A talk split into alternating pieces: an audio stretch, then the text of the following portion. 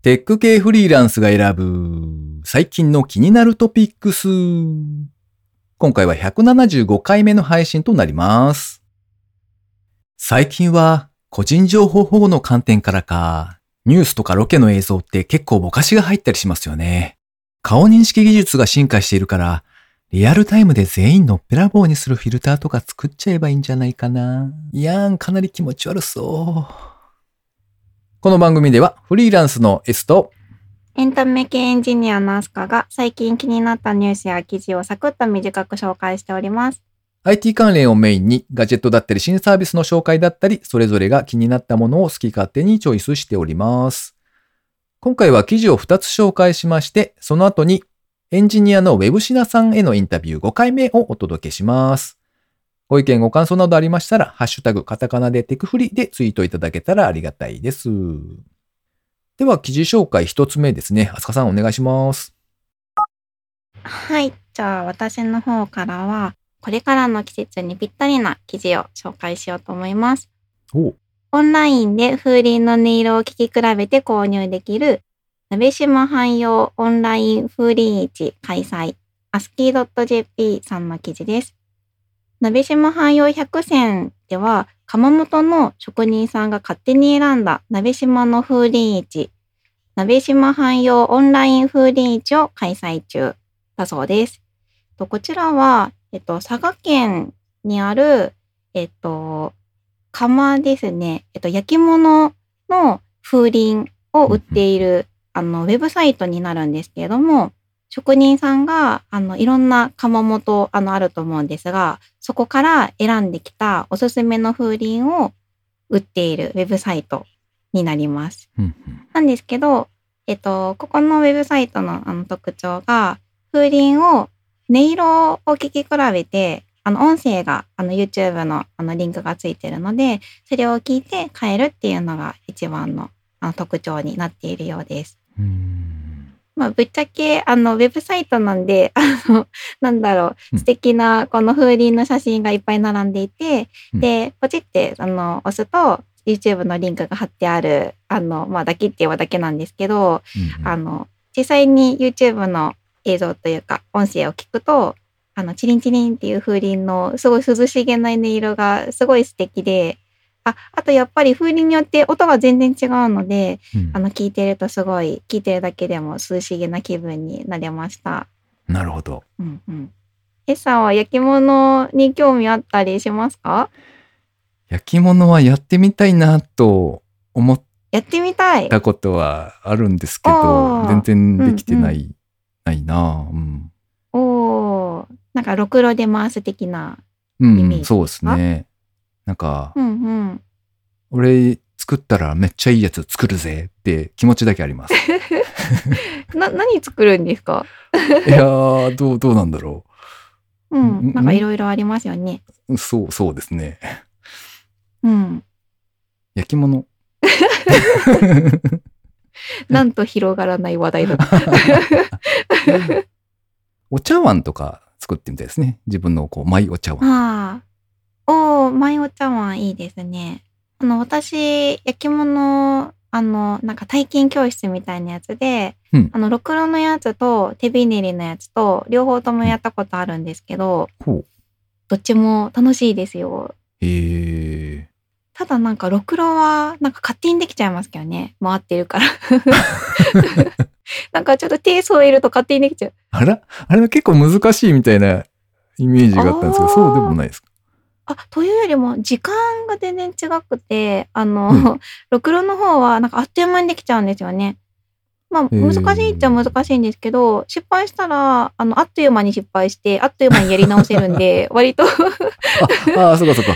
トライアンドエラーがこう、アジャイルなそうで感じですすね。ね。うん。なんか手びねりの方は、もう本当に、うんなんだろう、あの、手で、むぎゅむぎうんゅ、ちょっとずつ形作っていくんで、あの、だいぶ時間かかる感じなんですけどど、ね。あれはあれで完全に粘土細工なんで、はいはいはい。ろくろではできない形ができたりして、あれも面白いですね。ああ、なるほどね。お家に風鈴ありますか？えー、っとね、ありますけど、けたたましいので、なんとかしてほしい感じですね。けたたましい。なんか、なんか、鉄なのかな？よくわかんないんですけど、あの、割と強い風が吹いた時に、うん。チャチャチャチャチャチーンとか言って、めっちゃうるさいんですよ。なんとかならんのかなっていう。窓閉めろって話ですね。あ。あの、鋳物の風鈴とかもありますもんね。うん、そうですね、そうですね。多分そういう感じだった気がするけれど、まあまあ。うんうん。まあでもあの、サイトを見てみたんですけど、確かに、うんうんなんていうんですか、すごい涼しげな音色が聞こえてきて、割とうんうん物によって全然違うんだなっていうのが結構驚きだったので、そうですねあの皆さんうんもそうですね、暑い、暑いなと思った時に、とりあえず聞いてみたらいいんじゃないかなって思って見ておりました。ぜひぜひ。では次、二つ目ですね。注射器で埋め込める超小型チップを開発。サイバネティック医療を可能に。ファブクロス4エンジニアのサイトで掲載されていた記事ですね。コロンビア大学の研究チームは体内に埋め込み、完全ワイヤレスで体温モニタリングができる世界最小のチップシステムを開発。研究成果はサイエンスアドバンス誌に2021年5月7日付で公開されているそうです。開発したチップは大きさが0.1立方ミリメートル以下のデバイスで顕微鏡を使わなければ見えないほど小さいんですけれども、本体だけで完全に電子システムとして機能するんだそうです。将来的には体内の温度を測るだけではなくて、呼吸機能や血糖値、血圧などの測定ができるようになる可能性があるということだそうですね。はい。なんかうん注射をすると、そこにデバイスが実は入っておりまして、で、うん現状ですと体温の測定が外部から可能になるということみたいですね。うん研究ではマウスを使って実験していたという話でした。うんうんこれすごいですよね。うんめちゃめちゃ画期的、そしてめちゃめちゃ未来ですね。うん なんかあれですよ、この吹き矢をですね、プッと吹くと、吹き矢。相手の首元にですね、プッとさせて、あれ？痛いとかって思ったら、その中になんかデバイスが入っていて、確かに追跡されるみたいな。できますね、それ。そんな SF が。はい。SF なんですね、吹き矢が。いやいや、わからんが、まあまあ、もう吹き矢はいいかなと思って。はい。確かにできますね。そして相手の健康状態を把握できるわけです、ねあ。、あ、そうか、それいいですね。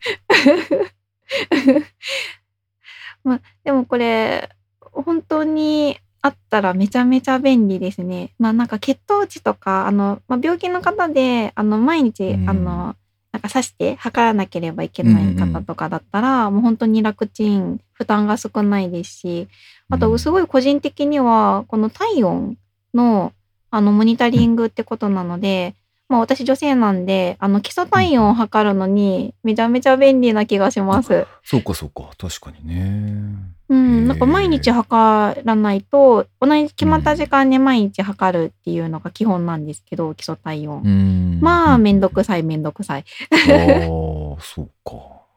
勝手にモニターしてくれたら、いいですよね。うんうん、すごい便利ですね。うんうんうんうんまあ、あとはあれですね、ビール飲んだ後とかに、こう、血糖値が上がるとか、うんうんそういううんうん。ののモニタリングがきちんと正確にうんうんされると、より一層健康に対しての意識が高まるという気がうん してしました。いや、そうですね。常にあって、常にあの測り続けてくれるっていうのが、なんだろう。いろんなことに応用が効きそうですね。うん。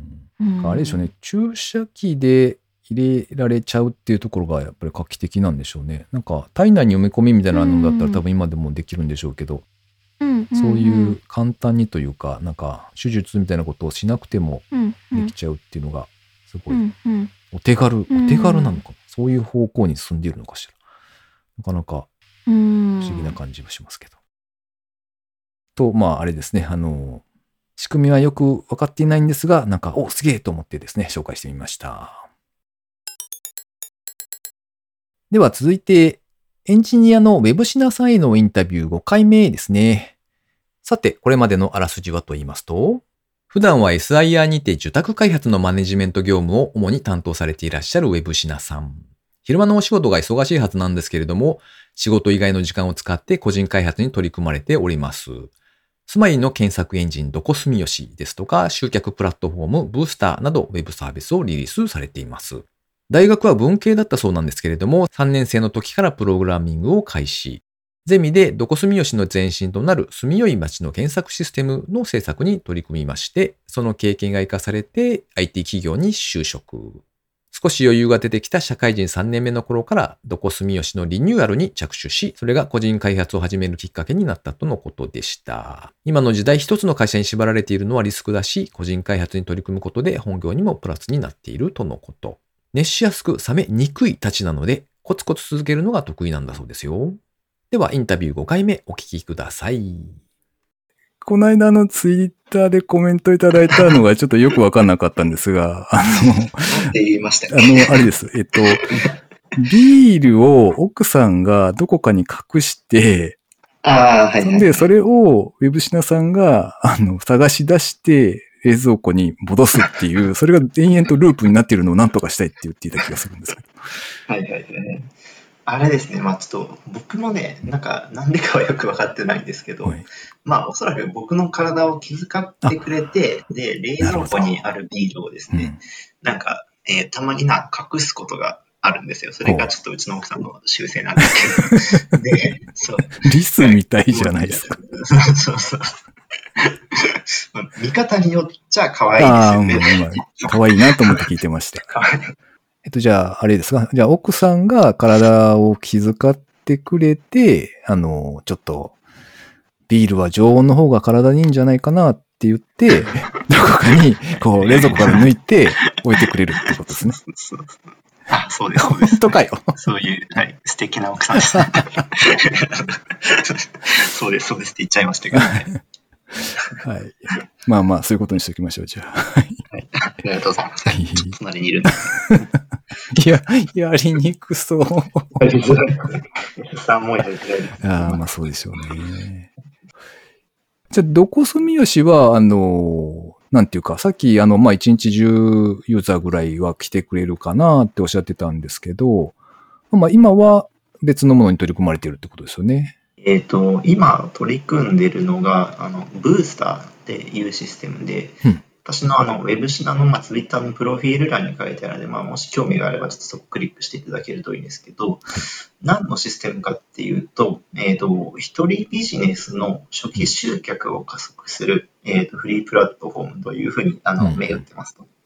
で、まず、どんな人のためのシステムかっていうと、まあ、まず私みたいな個人開発者さんですとか、うんそ。れから、まあ、個人で飲食店を例えばやられてる方だとか、それから、えっ、と、まあ、個人で YouTuber をやられてる方とかですね、うんそういった個人であのビジネスされてる方っていうのが、あの、最近すごい増えてきてると思うんですね。うん。あの、まあ、副業としてなのか、それともまあ、しっかり本業としてなのかは、まあ、わかんないんですけども。で、そういう方のためのシステムですと。で、あの、個人であのビジネスをするにあたって何が一番困るかって言ったら、多分一番最初に当たる大きな壁って集客だと思うんですね。やっぱり、あの、どこ住吉もそうなんですけど、もうどんだけいいシステムを作ったと思っても、それをやっぱりお客さん、ターゲットユーザーさんに知ってもらって、で触ってもらわないことには、もうどんだけいいプロダクトを、えーと作っても、まあダメだなというふうに、えーと最近は思っててですね。うん。で、そういう、えっ、と、一人でビジネスをされてる方の初期集客を助けるためのツールですと。うんで、その、一人ビジネスの初期集客ってすごい難しいことだと思うんですね。うん。で、何が難しいのかっていうと、まあ、一番の理由が、やっぱり個人で開発したプロダクト、個人で立ち上げているプロダクト、サービスって、すごいやっぱり大体は、あの、質が悪いものだと思うんですよ。うん。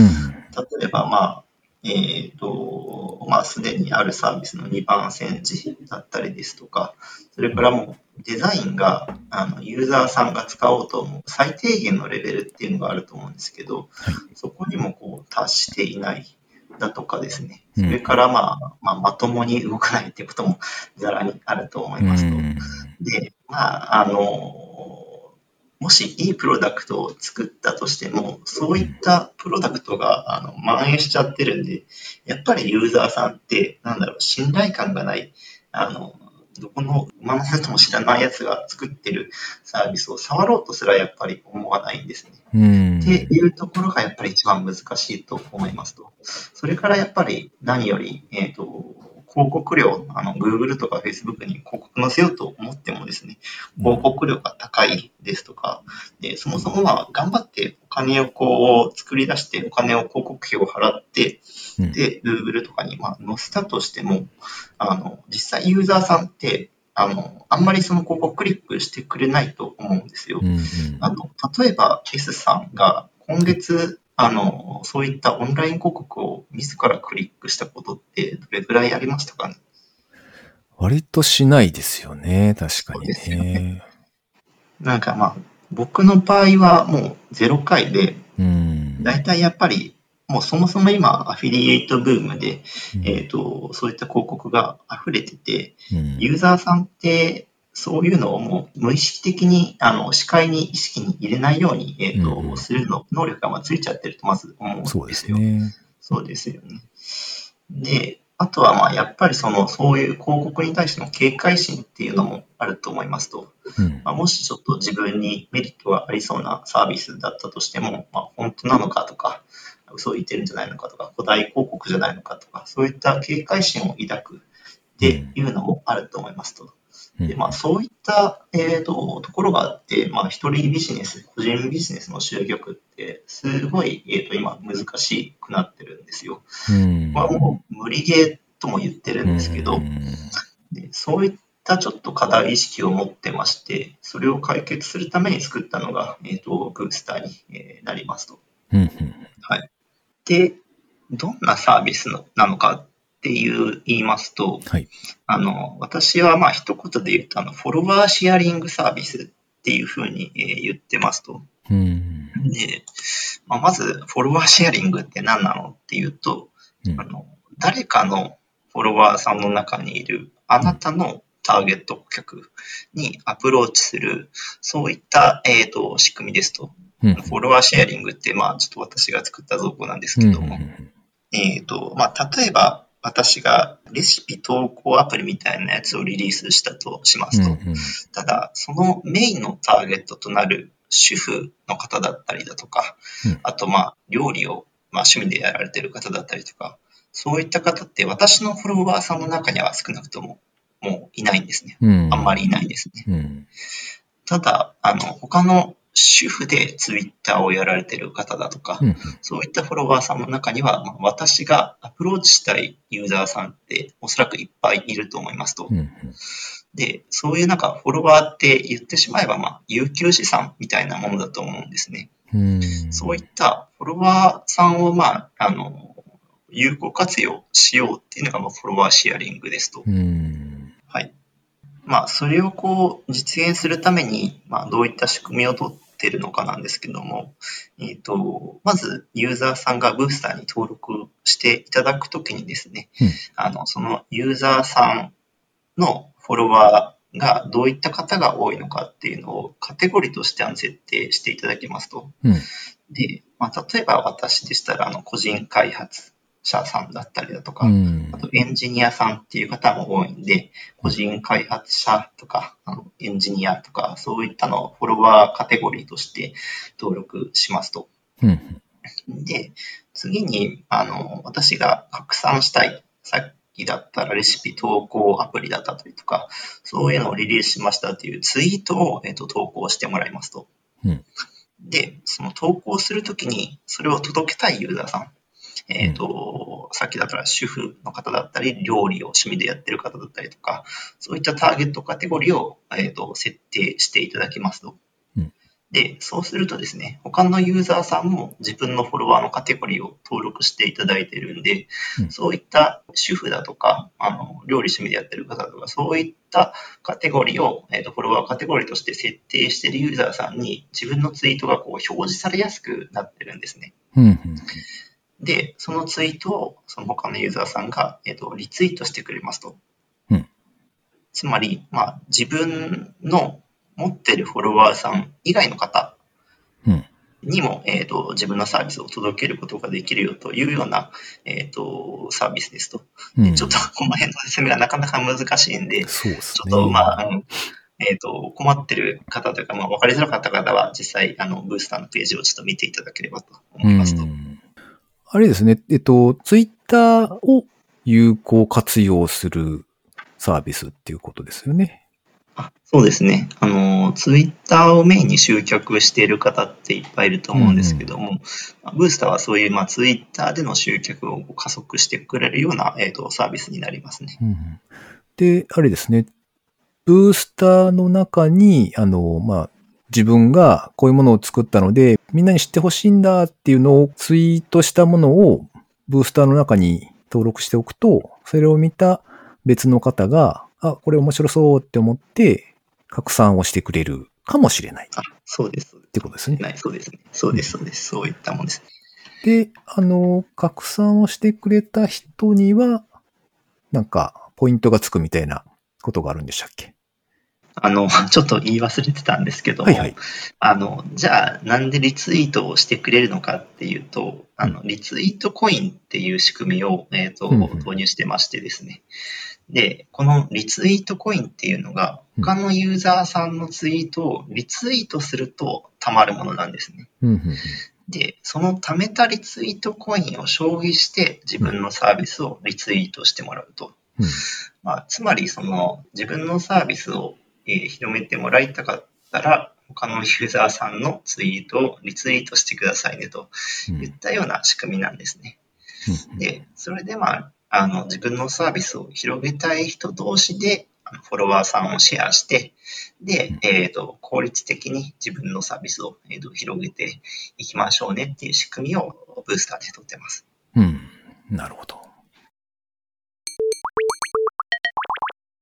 続きまして、番組にいただいたコメント紹介のコーナーですね。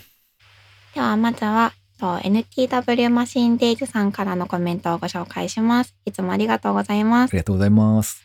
サーフィンといえば、思い立って買ったサーフボードやウェットスーツが一度も使われることなく家で眠ってるなぁ。あらま。一度も、あらま。もったいない、もったいないけど、うん、なんか、こう、わかる気がしますよね。うんうんなんというか。あの、うんうん。気分が盛り上がっている時に買ったけれども、行く、行くまでに多分、うんうん。タイムラグがあるでしょうから、その間になかなか例えば忙しくなったりとか、時間が空いちゃうと、うんうん。だんだんとこう、気力が少なく減っていき、しょぼーんみたいなことなのかな？どうなんだろいや、なんかね、すごい想像つきますよね。眠ってる状態が。きっとお気に入りの絵柄のやつを買われたと思うんで。う。これ、どれぐらい前に買われたのかが 結構気になりますよね。あの、何十年もあ、昔とかだと、ね。だいぶ、あの、もう使えないかもな、みたいな感じになってるのか、うんうんどうなのか。わいや、こういう、あの、いやいや傷に塩を塗り込むようなことを言っちゃダメですよ、アスカさん。ー言ってないですよ。せっかくあるんで、ねね。持っていってやりたいですね。アスカさん、うんあの、買ったのに何もやってないみたいなのってあります？なんか。買ったのに何も、何もやってないですか、まあまああのよくありがちなのだと、ほら、積んどくとかあるじゃないですか。うんうん。いや、まあ、積んどくはやばないように。あとは積みゲーとかもいいんあ、じゃないですか。なだれるほどありますけど。ああ積みゲーも、なんか、デジタルが積まれがちですねあ。やっぱあんまやらないんでしょうね、もともと。デジタルゲームが、あの、面白そうって言って、買ってはそのまま、買ってはそのまま、みたーいな。結構ありますね。なるほど。他は、割と、ちゃんと、1、2回は使ってますよあ。あ、そっか。なるほどね。まあ、1、2回の後やってるかちょっと怪しいのいっぱいありますけど。わかります。はい。うんなんか、リさんの方が多そうですね。なんてこと言うんですか ほらほら、白状してください。いやいや。あの、なな、何がありますか？いや、最近は、うんうんうん、なんか、最近の例でいくと、あの、オキュラスを買った時に、お、これもやってみようと思って、ああの、ちょうどセールでうんうん。やっていた、安くなっていたゲームを買ってみたんですよね。うんまあ、一応、うんうん。2、3回やったんですけど、なんかう、んうんこれじゃない感があって、これじゃないそのままにやってるのが一つありますね。うんうんああ。まあそういう時もありますよね。そうなんですよね。あとはあれですね、ちょうど時期ですけど、あの、時期っていうかもう終わったんでしたっけ、アマゾンのセールとかがあると、つい買っちゃったみたいなのってないですか、アマゾンのセールですか？今やってるよ、今というかそうですね、やってるよう今プライなやつですか？ムセールをやっていたような気うがする。ん。あれであんまり買ったことないですね。そうかそうか、偉いですね。へ 何か買ったことありますか？お大物大物か。大物は確かにあんまりないですね。うんあの、基本的にケチケチな人なので、小物が安くなっている節と。節約家と。ああ、そうそうですね。はい。うんうん。小物をちょっと安くなってると、うん、買ってみたりとかはありますけどね。うん。あ、そういえばありましたよ。私お、買って家で眠ってるもの。ほうほあの、完全に眠ってるものありました。う。何ですか？えっと、服ですね。ああ、ははは。服なんですけど、はい。あの、私、漢服が好きなんですよ。漢服？ちょっと、漢服、あのー多分日本で言うとコスプレになっちゃう。ま、うーん、まあ、中国でもコスプレですけど、チャイなんだろう。ナドレスあの的なやつですか？いや、チャイナドレスではないですね。チャイナドレスは現代の服じゃないですか。あの、古いやつです。あ、日本でいう着物です。あれの中国版。ちょっと古い、あの、昔の時代の服。が、あの、今、なんか割と、まあなんか流行ってるというか、売ってるんですよ、お安く。へえ。で、それがすごい好きな、好きで、あの、ああ、はは、今、見ましたわ。うんなるほど。うんで、なんか買うと、あの、すっごい安いんですよ。中国のサイトで買うと、あの、めちゃめちゃ安くて。結構買っちゃうんですけど、でも、着てく勇気がなくて、完全に家で眠ってます。確かに。それは、着る場所がなかなかなさそうですね。そうなんですよへね。え。まあ、街中で歩いて、あの、それで歩いてる子見たことあるんで、普普通に着ていけばいいんですけど、あ、まあ、まあまあ、一部ですよね。勇気が勇気が。あ、それ多分、見てるものによると思うんですけど。あの、普通の服に近いのもあるんですよ。ははははあ、そういうことか。うんへえ、なるほそうそうどね。そう。なんか、すごい、めちゃめちゃコスプレに近いようなやつから、うんあの、なんだろう、現代の服にすごい近いのもあって、今、すごいたくさんあるんで、なんかうね、んあのいろいろあるんですけど、うんうんうんなんかそれでもちょっとね、着ていく勇気がないなと思って、なるほど。完全に眠ってます。あれですね、あの、漢字の漢に服装の服でうんうん漢服ですよね。あ、そうです、そうです。はいはい。これ、読み方間違えると男の服みたいに読めちゃいますね。お？いや、漢字の漢と書いて男と読むみたいな。確かになんかこう全然違う感じになりますね。すいません、いらんこと言いました。はい。おー、すごいな。それはそれで見てみたいな。どんいなだろう。やいやいやか完全にこう先駆けが男塾しか出てこないんですけど。いやいやいやいや。え全然違いますからね。あの、可愛いふんわり系ですね。そうですね、そうですね。あの、そう、ふんわり系はい、ふんわり系ですね。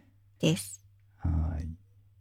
はい。まあ、ということでですね。はい。次は、水流さんからですね。いつもありがとうございます。ありがとうございます。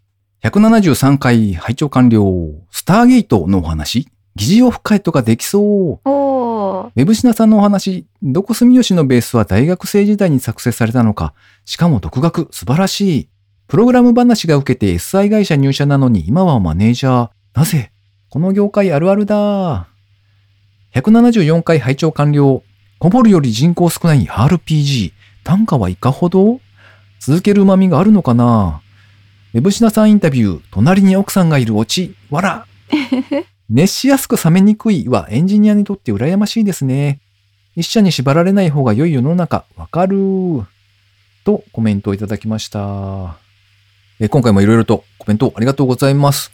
えーあれですね、ウェブシナさん、独学でプログラミングを勉強されてっていうお話。確かに、あれですね、あのーうんうん。現役エンジニアさんとかでもわざわざ仕事の終わった後とかにやる人もそんなにはいないと思うので、素晴らしいなと思ってお話を聞いておりました。うん。しかもインタビューの間ずっと隣に奥さんがいらっしゃったようで、可愛らしいなと思って。おー。あ、ずっといらっしゃったんですね。多分そうですね。あの、ええええなので、あの、終始奥さんを褒め褒めしてましたね。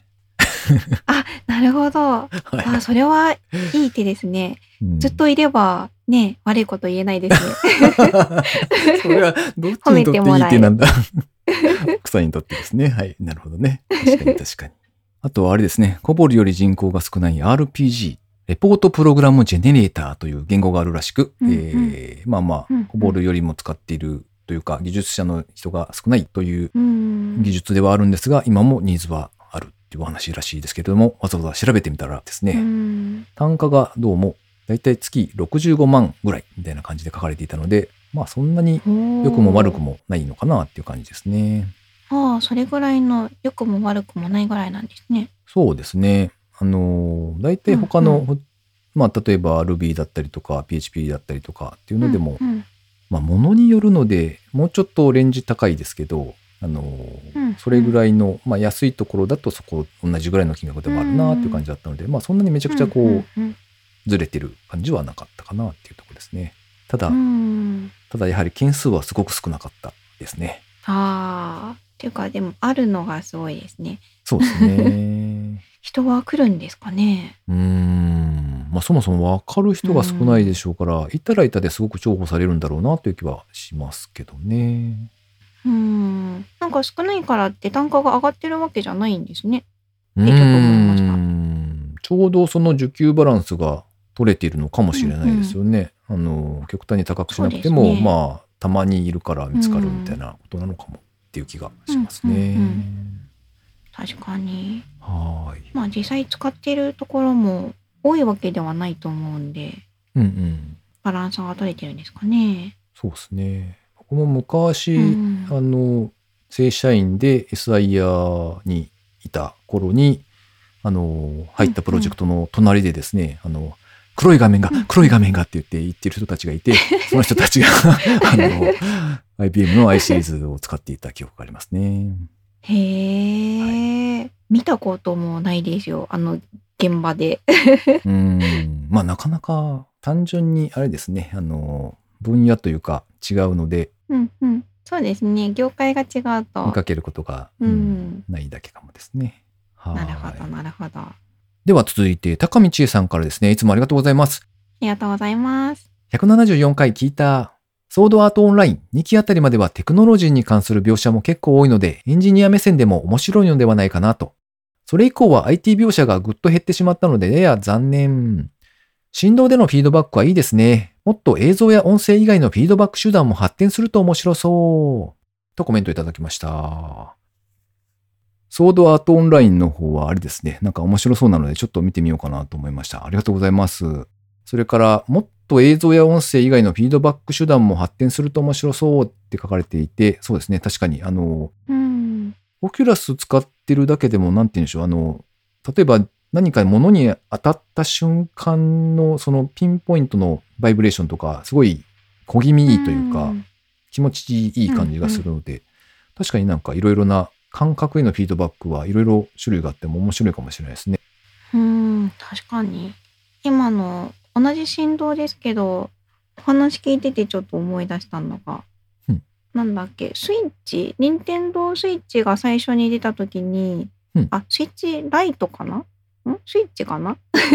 スイッチだ。えっ、と、なんかあの、一番最初に出た時に、あの、コントローラーを、こう、なんか右か左にこう傾けると、うんなんか中に弾が入ってるような感じがするみたいな、なんかゲームというか、なんかチュートリアルゲームみたいなのがあったような気がするんですよね。ほうほう。で、なんかその画面に映ってる箱か何か、なんか弾か何かがこう動いてるのをバランス取るみたいなゲームがあったんですけど、うんうんなんかそれがこう、ちょっと傾けて、ちょっとカタってこう触るだけで、うんあの本当に中に何か入ってるみたいに感じるのが、あれがすごいびっくりした覚えがありました。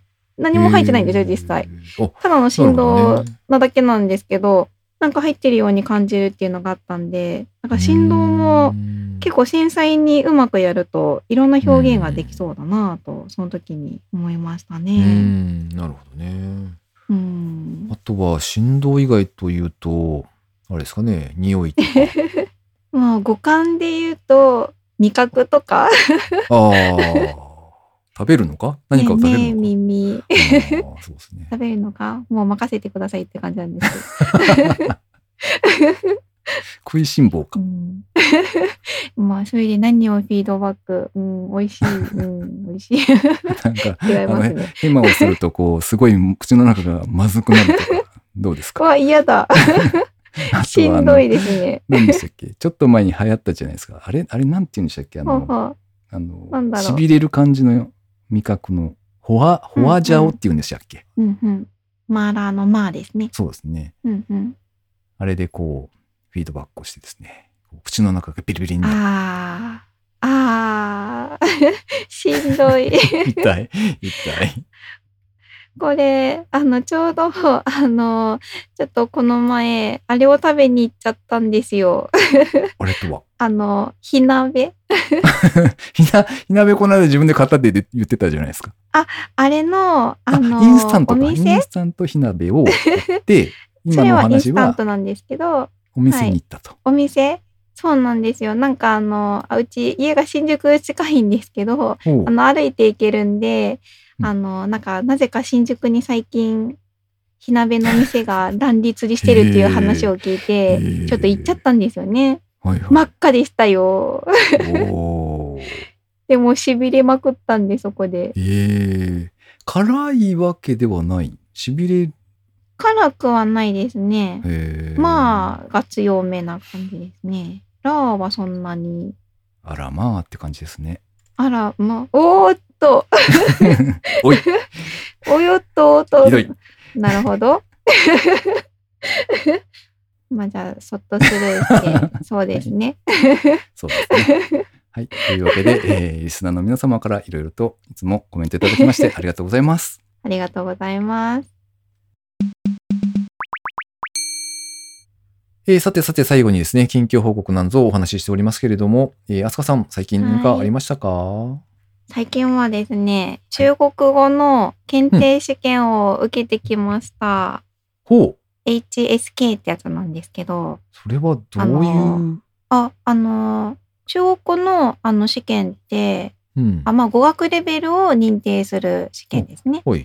は、なんか2個しかないんですよ。ほい1個確か、まあ、普通に中国検定みたいな名前のやつと、うんあの HSK ってやつと2つあって、うんまあ一般的にどっちを受ける人が多いのかな、まあ、私は HSK を受けたんですけど、うん。中国検定の方はあの日常会話とかそういうのよりもなんか翻訳、うん。翻訳を仕事にしたい人たちが受けるような感じのやつらしくて、もう。ん。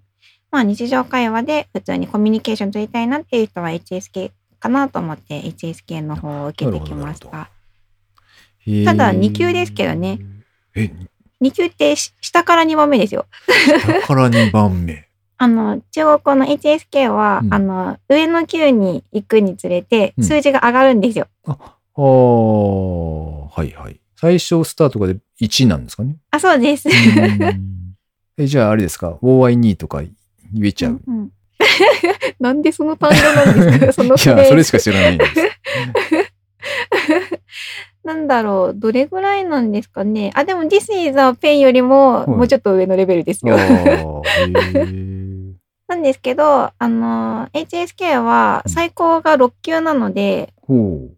まあ、6級あるうちの、まあ、2級だなって思ってもらえれば、あーなるほどなるほどそういうことですね。とという感じですね。なんでまた中国語なんでしたっけ？中国、うーん、なんかそんなに深い理由もないんですけど、うんなんかもともと英語を勉強してて、うんあの、 language exchange で、はいはいあの、なんだろう、外国人の人と、うん。あの、喋って勉強するみたいな練習方法があるじゃないですか。はい。あれで知り合った人が、うん。結構中国人の方が多くて。あの英語がペラペラな中国人の方ですね。で、それで話してるうちに、なんか中国に興味持って、今英語そっちのけ。あなるほど。へえ。うん。という感じですね、最初は。なるほど。あれ、結果はまだ出てないですか？あ、結果は全然まだ出てないです。1ヶ月ぐらいかかるんであそうか。そうか。なるほどね。じゃあ、それまでうん、寝れないですね。うんうん。いや、寝ますよ。あの、受かっても受からなくても、はい3級に向けて勉強するんで、ああ、そうかそうか。まあ、2級はもう満足したと。次は、とりあえず3級を受けるのだというところですね。まあまあまあまあ、そっか。そうですね。うん。です。はーい。S さんって英語以外は何か勉強したことありますか？第二外国語的なやつとか。第二外国語はドイツ語だったんですけど、あ、ドイツ語ですか？はいすごいいいなイヒリベディヒですよ。え？え？いや、それ、それも I love you と同じなんですけど。今なんて言ったの？それしか、それ使うんですか？いや、使わないと思いますけど。あの、いきなりなかなか深いところから行きますね。すごい覚えてるのが、あの、あまりにも僕勉強してなかったっていうか、その、不真面目というか、あのちゃんと授業を受けてなくて、で、ちょうど聞いてなかった時に先生に当てられて、うんうん。で、質問されたんですよね。で、それに全然答えられなくて、先生を怒らしたのを覚えてます。わあ、わあ、やっちゃいましたね。ええやっちゃいましたね。いやないるや。ほど。あ、でもドイツ語いいですね。ドイツ語も勉強したかったです。あーあの、ボードゲームが、ドイツが、ドイツゲームが有名なので、うんあの、説明書が読みたくてドイツ語勉強しようと思ったことが何回かありました。一瞬で挫折しましたけど。あーうん、あれはだいぶ難しいなと思って聞いておりましたけどね。ドイツ語長いですよね、一単語が。なんかくっつきまくってて。そうですね。長いのと、あの、あと、あれですね。うん。もう完全に忘れてますけど、時制うんとか、あと、単語自体にもこう、うんうん女性名詞、男性名詞で分かれてたりとか、うんで、それによっって、ん？漢詞だかなんかが変わってきたりとか、て、うんうん、で、その変化のバリエーションが英語と比べ物にならないというか、ぐらい、うん。あの、なんかこうパターンが多いので、こんなのわかるかいっていううんうん。思った記憶はあります。ああ、大変そうだな。大変だと思いますけどね。まあ、慣れなのかな。ううんん。まあ、慣れですね。暗記ですね。語学は暗記ですね。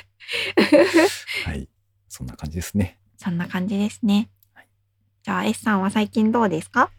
えーと、そうですね。僕の方は、あんまり大したことはしてないんですけれども、うんあの、また、また、オキュラスの話になってしまって恐縮なんですけど、うんうん。えっと、あれだ。オキュラス TV っていうのがあるんですよ。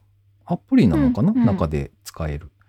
で、うん。要するに VR 向けのテレビ番組というか、動画というのもなんか変ですけど、そういうムービーが見られるっていうものなんですね。うんうん。で、その中に、あのー広角機動隊があったんですよね。うんうん、で、割とまあ短い、多分3分とかそれぐらいだと思うんですけど、そういううん、まあ、見るやつがあったので、へえと思って見てみたら、これがなんか、なかなか驚きの体験うんうんでしたね。驚きの。はい。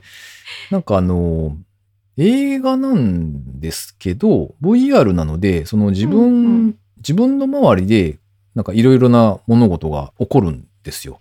すぐ目の前に主人公がいたりとか、ふ振り向くと、あの、敵がこっちを見て、こう襲いかかってきているところだったりとか。うんうんうん、で、自分自身は別に何も操作とかはしないんですけど、あの、まあ、だんだんとストーリーが進んでいって、うん、その場の中に自分が一緒にいるっていう感じなので、なんか、すごい新鮮な感じでした。うーんうんそれって酔いませんでした？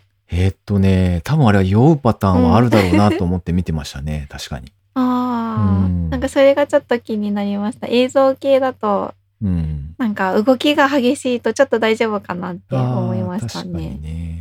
ね。だからただまあ、うん。番組というかその内容によると思うんですけど、あのうん、基本的に、なんて言うんでしょう。立ったままの状態で進んでいくものもあるみたいなので、まあそういうのだったらいいのかな。あの、うん顔の向きとかを変えると自分の身の回りが見えていろんな情報がうん見えるんですけど、それ以外は激しい動きがなかったりとかなんですけど、あの、あれだ。